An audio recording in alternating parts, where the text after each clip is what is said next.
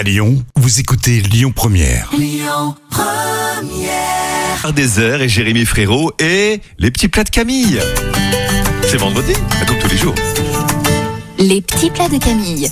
Eh bien voici les gnocchis aux échalotes et j'ai le ventre qui gargouille. Et oui, déjà Allons-y Camille. Alors, je vais te donner encore plus faim. Tu vas Oui, faire bouillir l'eau salée pour les gnocchis et émincer finement les échalotes en rondelles. Dans une poêle, tu vas faire chauffer deux cuillères à soupe d'huile d'olive, puis ajouter les échalotes à feu moyen. Remuer souvent et cuire jusqu'à ce que les échalotes obti- obtiennent une belle couleur caramel.